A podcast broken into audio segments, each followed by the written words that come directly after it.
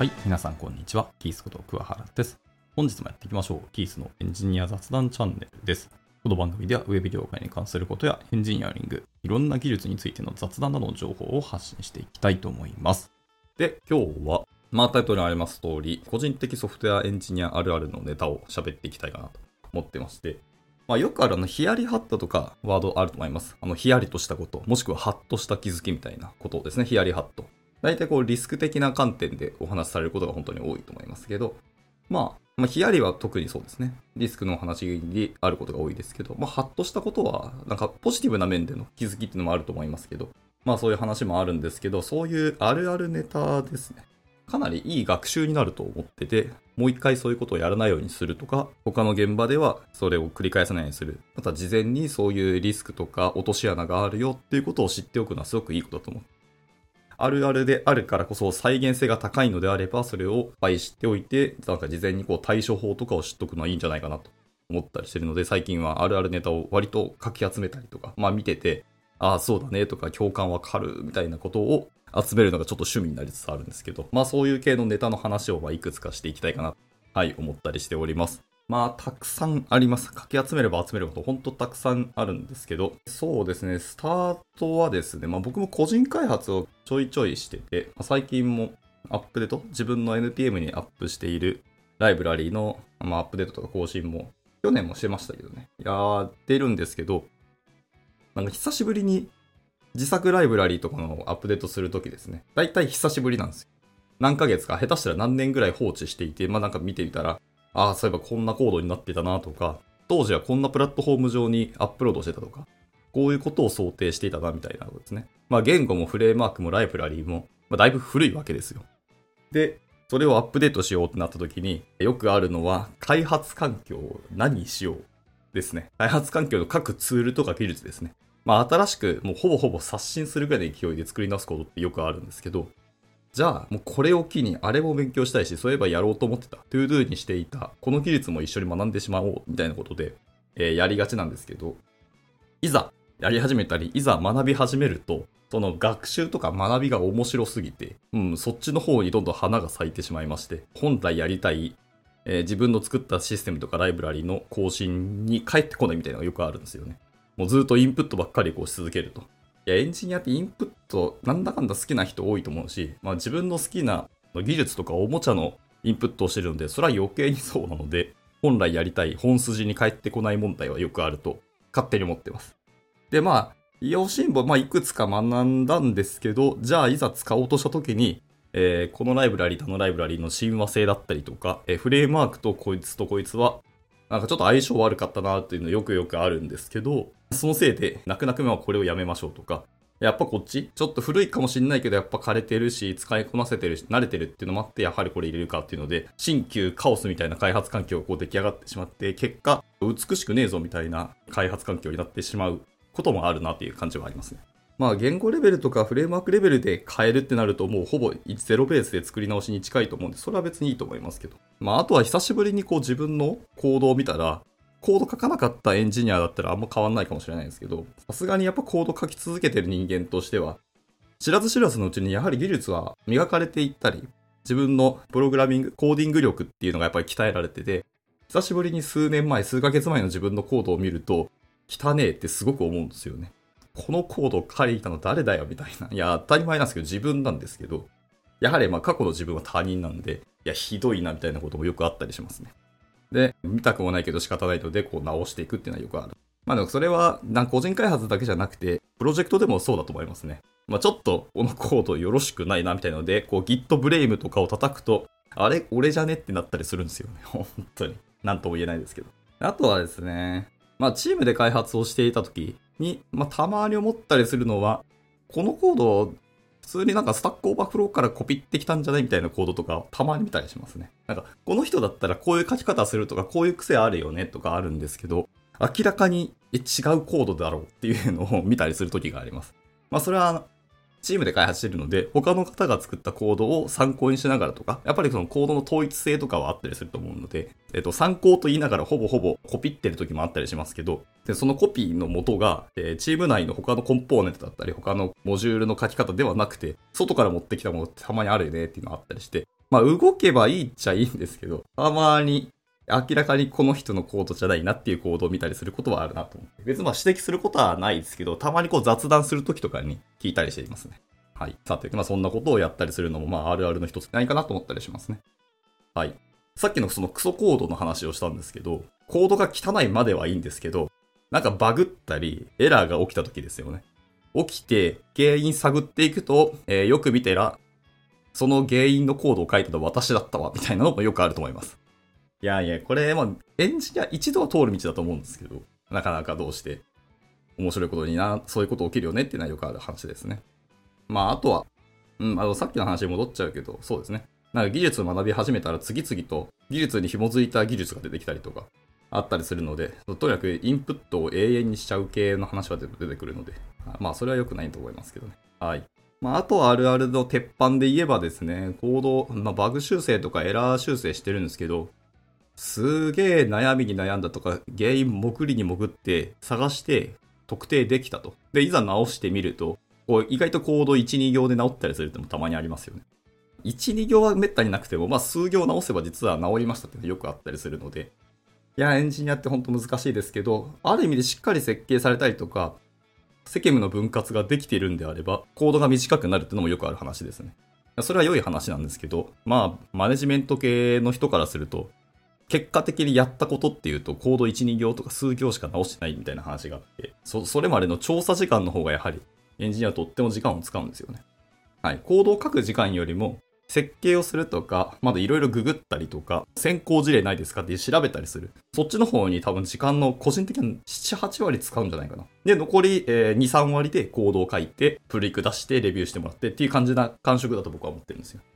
えー、コードの行数が結果短い系のことも、まあ、あるあるなんじゃないかなと思います。まあ、短ければ短いほど、しっかり設計されたり、原因が分離されたりするっていうのはあると思うんです。いい話だと思いますね。あと、あるあるでいくと、まあ、これも鉄板ですけど、やはりドキュメントがない系のあるあるは、しょっちゅうありますね。今も繰り返してるし、もう令和になりましたけど、まあそういう現場とかそういう話はいくらでも出てくるので、で、そのドキュメントがないって言ってるのは、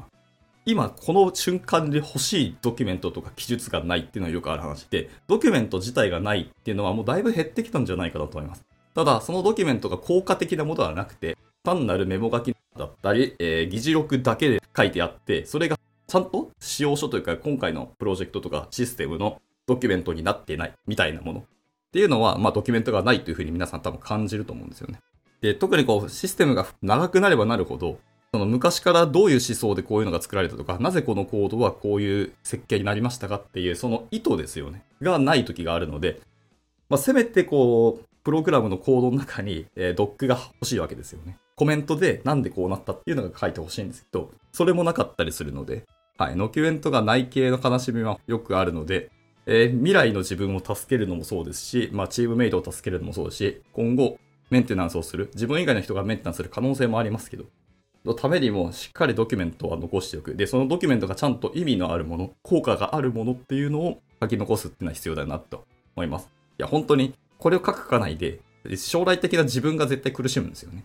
まあそう、自分がシステムとかアプリを見る場合ですけどね。他の人に託すんだったら極論まあ自分じゃないしいいかっていうのはあるかもしれないですけど、良いエンジニアは絶対そういうのちゃんと書くので。はい、自分じゃないからいいやっていうのは、あんまよろしくないなんかマインドだなと思ったりするので、しっかりドキュメントも書きましょうっていうのはありますね。まあ、あと、あるあるネタでいくと、さっきのまあライブラリとか、バージョンとかの話はでもあるかなと思いますね。最終的にはアプリケーションっていうのは、そのプラットフォームとかインフラの上に乗っかるので、レイヤーが低い技術のバージョンとかに引っ張られて、泣く泣く上に乗っかるアプリケーションのバージョンを下げたりとか、えー、使いたいものが使えないっていうのもよくある話ですよね。枯れてて、ちゃんと安定して動かすっていうことがすごく大事なんですけど、その技術が枯れてメンテナンスされてないってなると、それは枯れたんじゃなくて死に始めているので、話は別だよなっていうのがあるので、まあ、この辺がうまいことで技術選定できればいいんですけど、エンジニアあるあるでいくと、コードを書くよりも、えー、会議をすることが多かったりするみたいな。まあ、そういう会社もあったりするかもしれないですね。会議文化の会社って意外といっぱいあるので。まあ、特にそう、お客様と話すときもそうかなと思いますね。定例会の会議が、なんか当たり前のようにこう2、3時間、毎週1回やりますみたいなのあって、そんなにって言われます。まあ、正直僕も過去にそう会議中あ、明らかにこれ私の話関係ないなっていうか、エンジニアリングの話まで落ちてないなって時はなんか内職したりとか、オンラインで参加させていただいてひたすらコード書いたりとかもしたりはしますけど、会議ばっかりの現場ってのもよくあるなって思いますね。で、あとはですね、なんか最後、エイヤで決めなきゃいけない場合とかもあったりします。重い行動というか、責、責任が本当に重いような実装しなきゃいけないとか、やらないと困る。でも、あんまメリット生まれない。ただ、デメリットのが圧倒的に多い。まあ、セキュリティとかの話もそうですけど。ような行動のか意思決定をしなきゃいけない。まあ、設計とかですけど。その決断を下すのに、やっぱ個人で考えるのは正直しんどかったり、まあ、経験値のある人にやってほしいと思いますけど、経験値のある人も最後、それでいけるというか、その保証ができるわけではなくて、結局、えいやで最後決めるんですけど、それをみんなでこう相談して、まあ、要は、結局あなた一人がやったんだよじゃなくて、このチーム全体として、みんなで意思決定をして、みんなで責任を分担し合うっていう風な意思決定をしたいんですけど、みんなそれを発言しなくて、最終的には、やっぱりあの年長者とかこういうのをよく知ってる人が決めたからやりましたみたいな態度を取るケースってよくあると思うんですよね。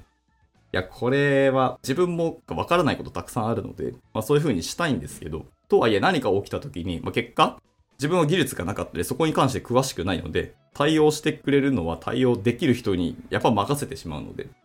まあそういう意味も兼ねて、もうその人に最後決断を委ねたいっていうのはよくあると思うんですけど、ただその人はいろんな人と考えて多角的に見て、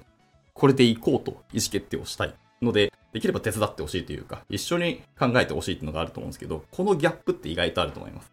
で、経験値がないし、わからないから、関わらないという態度を取るのは僕は違うと思ってて、わからないなりに、えー、プリミティブな質問をどんどん投げたりとか、観点でこここうなのみたいな。で、先輩だったり、こう慣れてる人からすると、もう通った道かもしれないですけど、わからない人にはわからないので、まあお互いそういう関係性でしっかりコミュニケーションをとってやっていくのがいいんじゃないかなと、はい、思ったりはしますね。まああとはですね、これもプロジェクト次第だと思うし、まあ個人開発あるあるではあるんですけど、やっぱ納期を決めない開発ってすごいダラダラやっちゃいますよね。で、そういう開発してればするほど、大体あの、インプットに時間を使えるんですよね。結局、延々と学習とか学びの方には行って、えー、開発進まねえな、みたいなのがよくあると思います。で、お尻がいきなりこう決まったりする場合ももちろんあるんですけど、お尻が決まっていくと、だいたいコーディングのリソースの分散って言ったらいいのかな。コミット量にしましょうか。はい。まあ、各リポジトリで管理すると思うんですけど、リポジトリのコミット量ってリリース手前になればなるほど急にこう跳ね上がりますよ。最後の方になるとみんなうわーっと一気に、本当はこういう設計にしたいとか、こういうクリーンなコードを書きたい、もしくはこういう堅牢なコード、綺麗なコードを書きたいとか、いうふうに思ってるんですけど、いざいろんな物事を進めていくと、外部要因だったり、まあ、過去の負の遺産だったり、環境の問題もあったりするので、理想のコードと現実のコードが違ったりする。ただ、リリース直前になってくると、いろいろそこを、まあ、諦めるじゃないですけど、落としどころを決めて、妥協して、あとはもう作るだけな方向に持っていくと思うんですよね。で、そうなってくると一気にコードって書き始めるんですよね。なので、やっぱり決めることが割と本当は大事なんですけど、なかなかやっていく最初のうち時間的余裕があると人は理想をやっぱ追い求めてしまうし、エンジニアもそういうのよくあると思うので、えー、理想のコードとか設計をしたいのではなかなかコードは進まないんですけど、割とこうゴールがもう目の前に迫ってくると、いくらなんでもこう妥協しなきゃいけなかったりするのはよくある話なので、いろいろ諦めた結果、ゴールまでもう見えてきた。あと走るだけみたいなところで、こうみんな一気にうわーっと行動を書くっていうのはよくあったりするんですよね。で、ここはですね、マネージャーやったことある人からすると不安なんですよね。本当に、なんか今実際実装の何パーしかできてませんとか言われると、でもリリース目の前なんだけどっていうのって不安なんですけど、でもエンジニアって本当は綺麗なコード、良い設計で良いアプリケーションを作りたいっていう意思はあるはずなので、そのギャップはありますけど、でも みんなよくやるよなと思ったりしてますし、僕もなんだかんだやります。まだ時間あるからもうちょっと設計やっぱりやりたいとか、しっかりレビューして、しっかり綺麗なまま将来の自分の、まあ、拡張性だったり保守性を担保するようなコードにしたいみたいな。だが、リリース前になってくると諦めて、とにかく作って動くっていうところまで早く持ってきたいみたいな感じになるので、終わりになればなるほど、コミット量が爆増するっていうのはなんかよくある話だなと思ったりしてます。はい。ただ、なんですか、Git ブレイブ叩いて、このクソコードが、意外とこう先輩が書いた時とかあったりするんですよ。あ、だから先輩、こんな尊敬する人でも、いややるんだなっていうのを見た時は、エンジニアってやっぱ人なんだなってこう思う時もありますね。だって一応過去の経験上、ほぼほぼ喋ったことないんですけど、一緒の会社にいた人で、1時間か2時間くらいずっとこうヘッドホンつけて、もう一切外部音を社長が話しかけてもガン無視するようなエンジニアさん一人いたんですけど、その人はちょっと化け物で、マジでバグ出さないんですよね。絶対にバグが出ない。で、いろんなそうちゃんとシステム連携したりとか、コアな実装を担当してくださることもよくあったんですけど、その人だけはなんかちょっと化け物でしたね。で、ただ、ああいうエンジニアになりたいかというと、僕はちょっと理想ではなかったです。僕はやっぱりコミュニケーションする方がやっぱ大好きで、理想ではないんですけど、ただ、プロジェクトにいてほしいと思う、なんか理想のエンジニアとしたら、その人上がりますね。いやー、びっくりだったな、本当テスト100%通るしな。本当にいるんだなっていう感じです。今まで何百人とエンジニアとお会いしてましたけど、ついぞその人だけでしたかね。バグを一回も出さないエンジニアっていうの。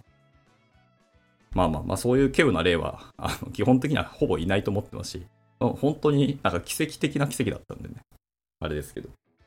はい。っていうので、まあエンジニアあるあるの話は、どちらかというと行動確保、プログラマーのあるあるネタだったかもしれないですね。エンジニアっていうと。本当はエンジニアってやっぱそのコミュニケーションしたりとか、設計だったり、他の人たちのどう連携をするかみたいな話もいっぱいあると思うんで。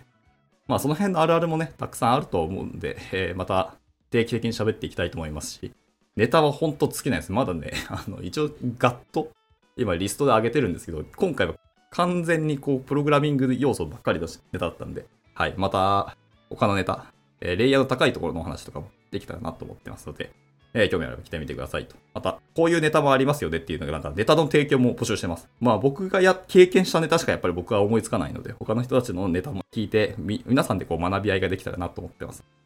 はい。今回はこんなところで終わっていきたいと思います。いつも聞いてくださり本当にありがとうございます。ではまた次回の収録でお会いしましょう。バイバイ。